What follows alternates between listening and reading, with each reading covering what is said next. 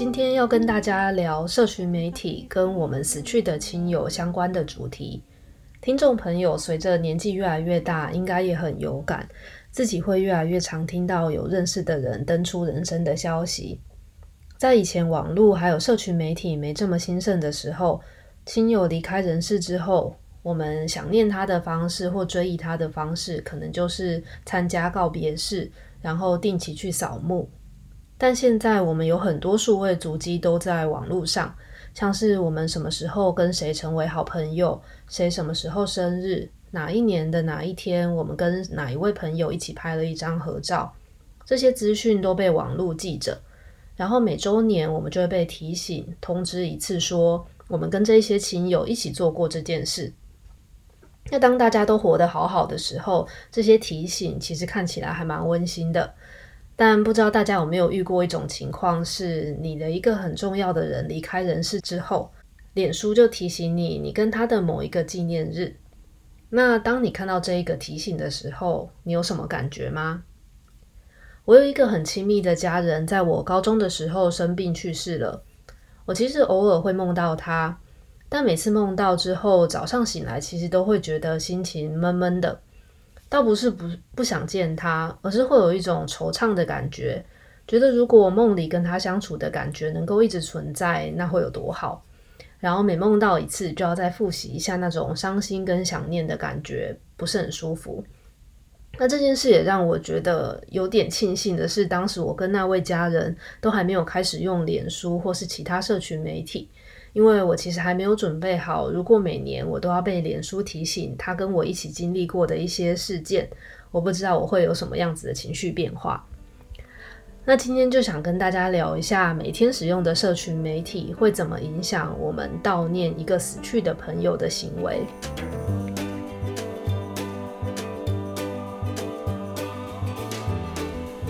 谢谢你收听科技社会设计，我是奇兰。这个节目会谈论生活中的资讯科技怎么改变我们的行为跟思考，邀请你一起跟我们从科技中更认识自己，然后看到不同面貌的社会。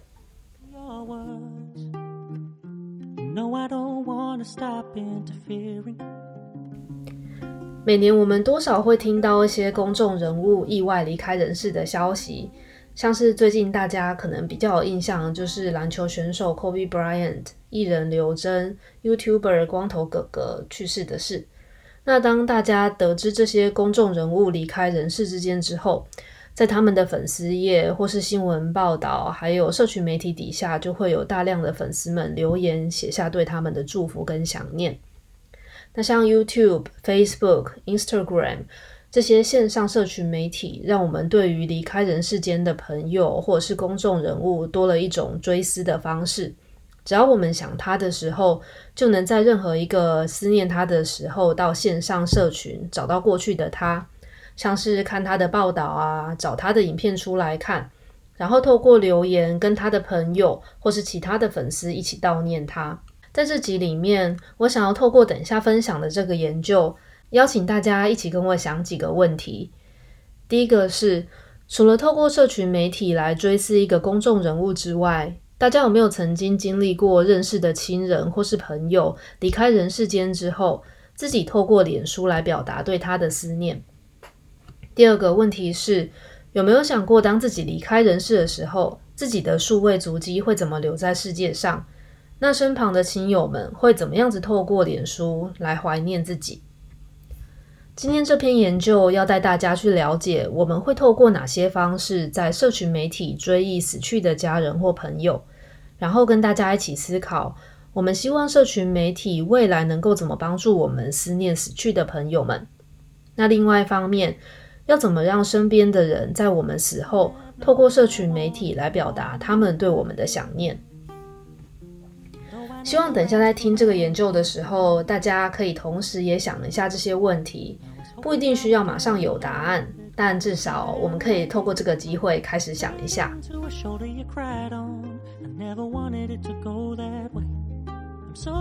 那这个研究是这样的，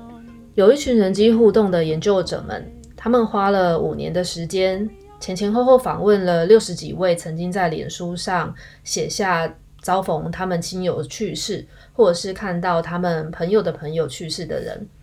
然后呢，他们同时除了访谈之外，也去分析了他们在脸书上分享的内容，包含他们的 po 文留言，想要尝试去了解他们是借由哪些不同的方式，透过脸书来哀悼这些亲友，抒发情绪，以及表达他们的关心。这研究结果就发现，当我们知道自己的亲友去世的时候，人们悼念的做法，就是在脸书上跟去世的人的其他朋友一起怀念他，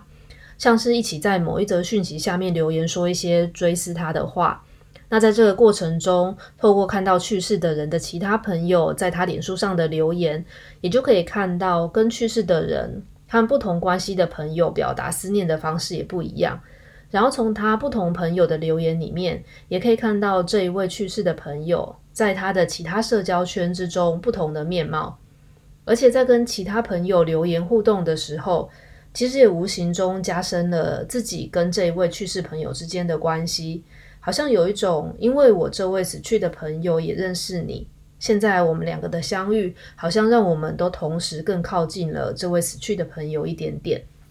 那逝者的朋友们呢，甚至会为他创立一个粉丝页，就像当初 Kobe 去世的时候，也有粉丝创立一些粉丝页，然后制作他的回顾影片放上去，让大家只要想起他的时候，就能到粉丝页分享一些他曾经说过的话，然后或者曾经跟死者拍过的合照，他们一起做过的事，来让死者的朋友们有一个场所聚集在一起，一起表达对他的想念。那这些怀念死者的方式，就是现在社群媒体改变我们哀悼一个人的方式之一。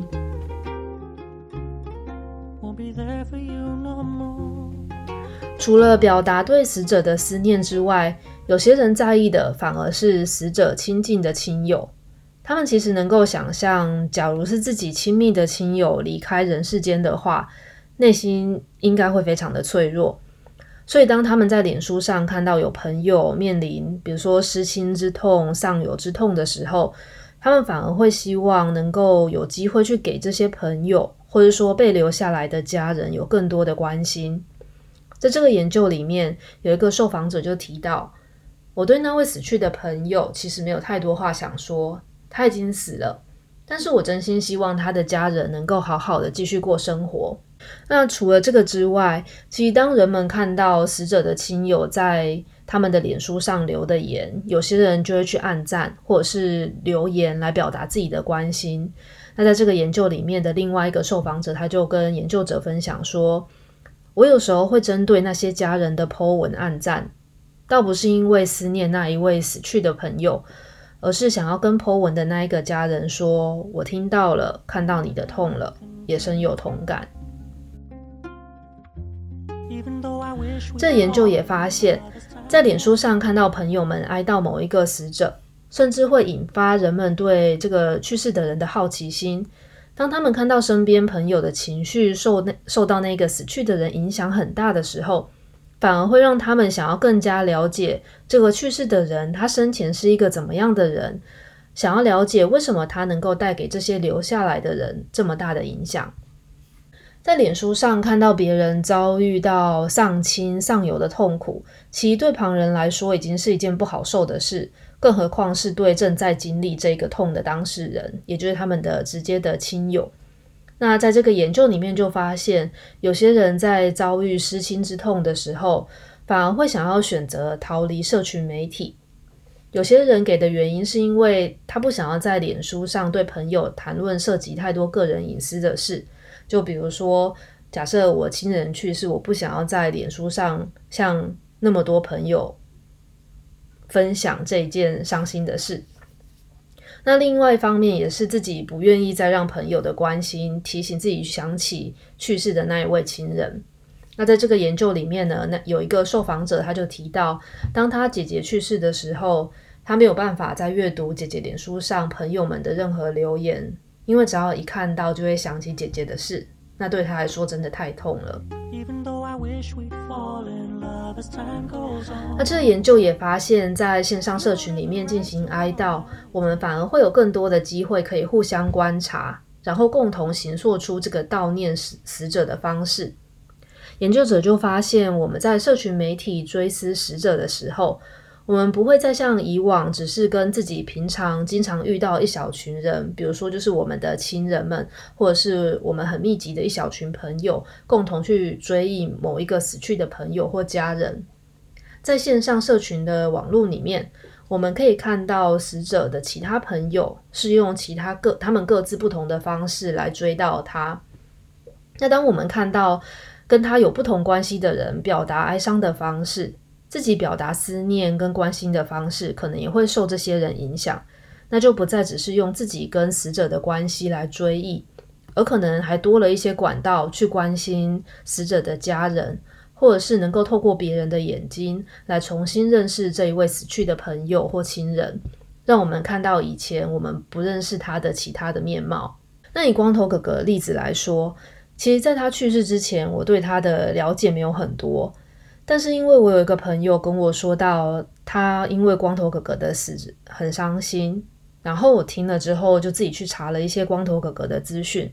那看到他在 YouTube 影片底下，他的粉丝们留言就说很感谢他带给大家欢乐，还有他的真诚。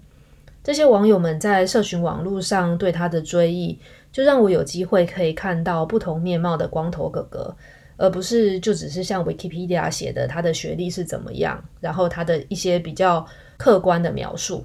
然后我也可以透过这一些网友们的留言，看到他留在世界上的影响力，还有他网友们认为他的形象是什么。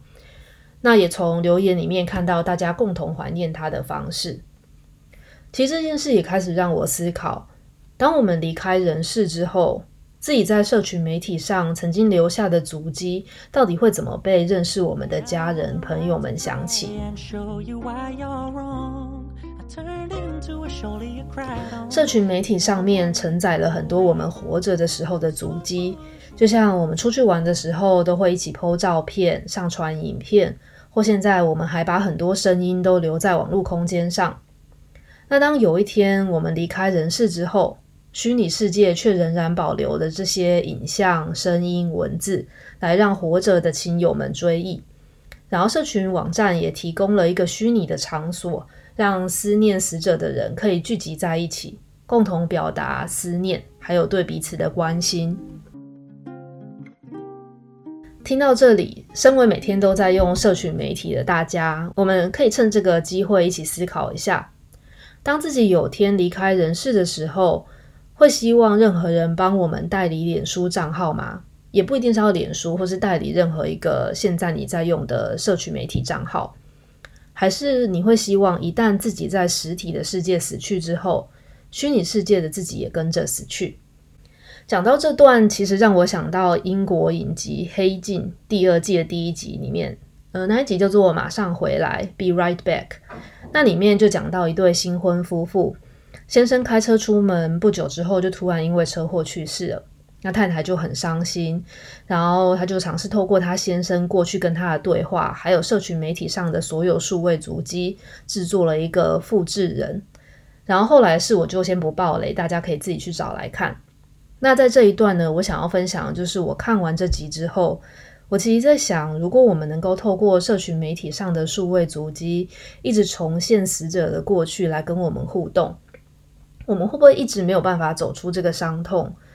就像如果我尝试复制一个我那位死去的家人跟我互动的话，会不会只是让我一直不能学着接受他真的已经离开我，不能接受他只能陪我走到这里的事实？那回到我想要问观众的问题，刚刚就问到大家会不会希望任何人帮我们代理脸书账号？那会不会想要透过不死的社群媒体，帮自己传达一些讯息给留在人世间的亲友？又或者是当你身旁的亲友去世之后，你会希望在社群媒体上面用什么方式让你追忆他？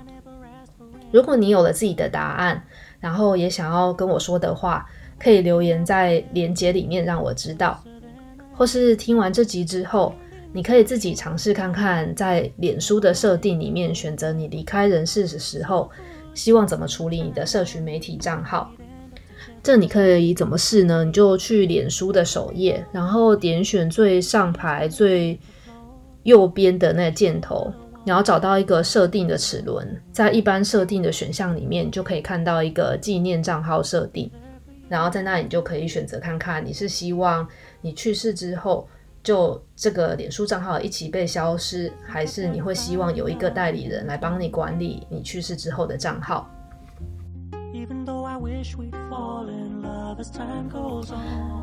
今天的主题好像有点沉重，不好意思。反正我们迟早都需要面对。那谢谢你听到这里，很开心跟你一起度过这段时间。如果觉得这集让你想到了一些平常没机会想的事，未来也希望能够继续听更多相关主题的话，那就赏我一个分数，或者是分享这集给一个你在意的好朋友或是家人也可以。这样我们就能让更多人一起想想这些重要但容易被我们忽略的事。好，那今天节目就到这里，让我们一起持续思考。祝你有一个平静快乐的一天，下次见，拜拜。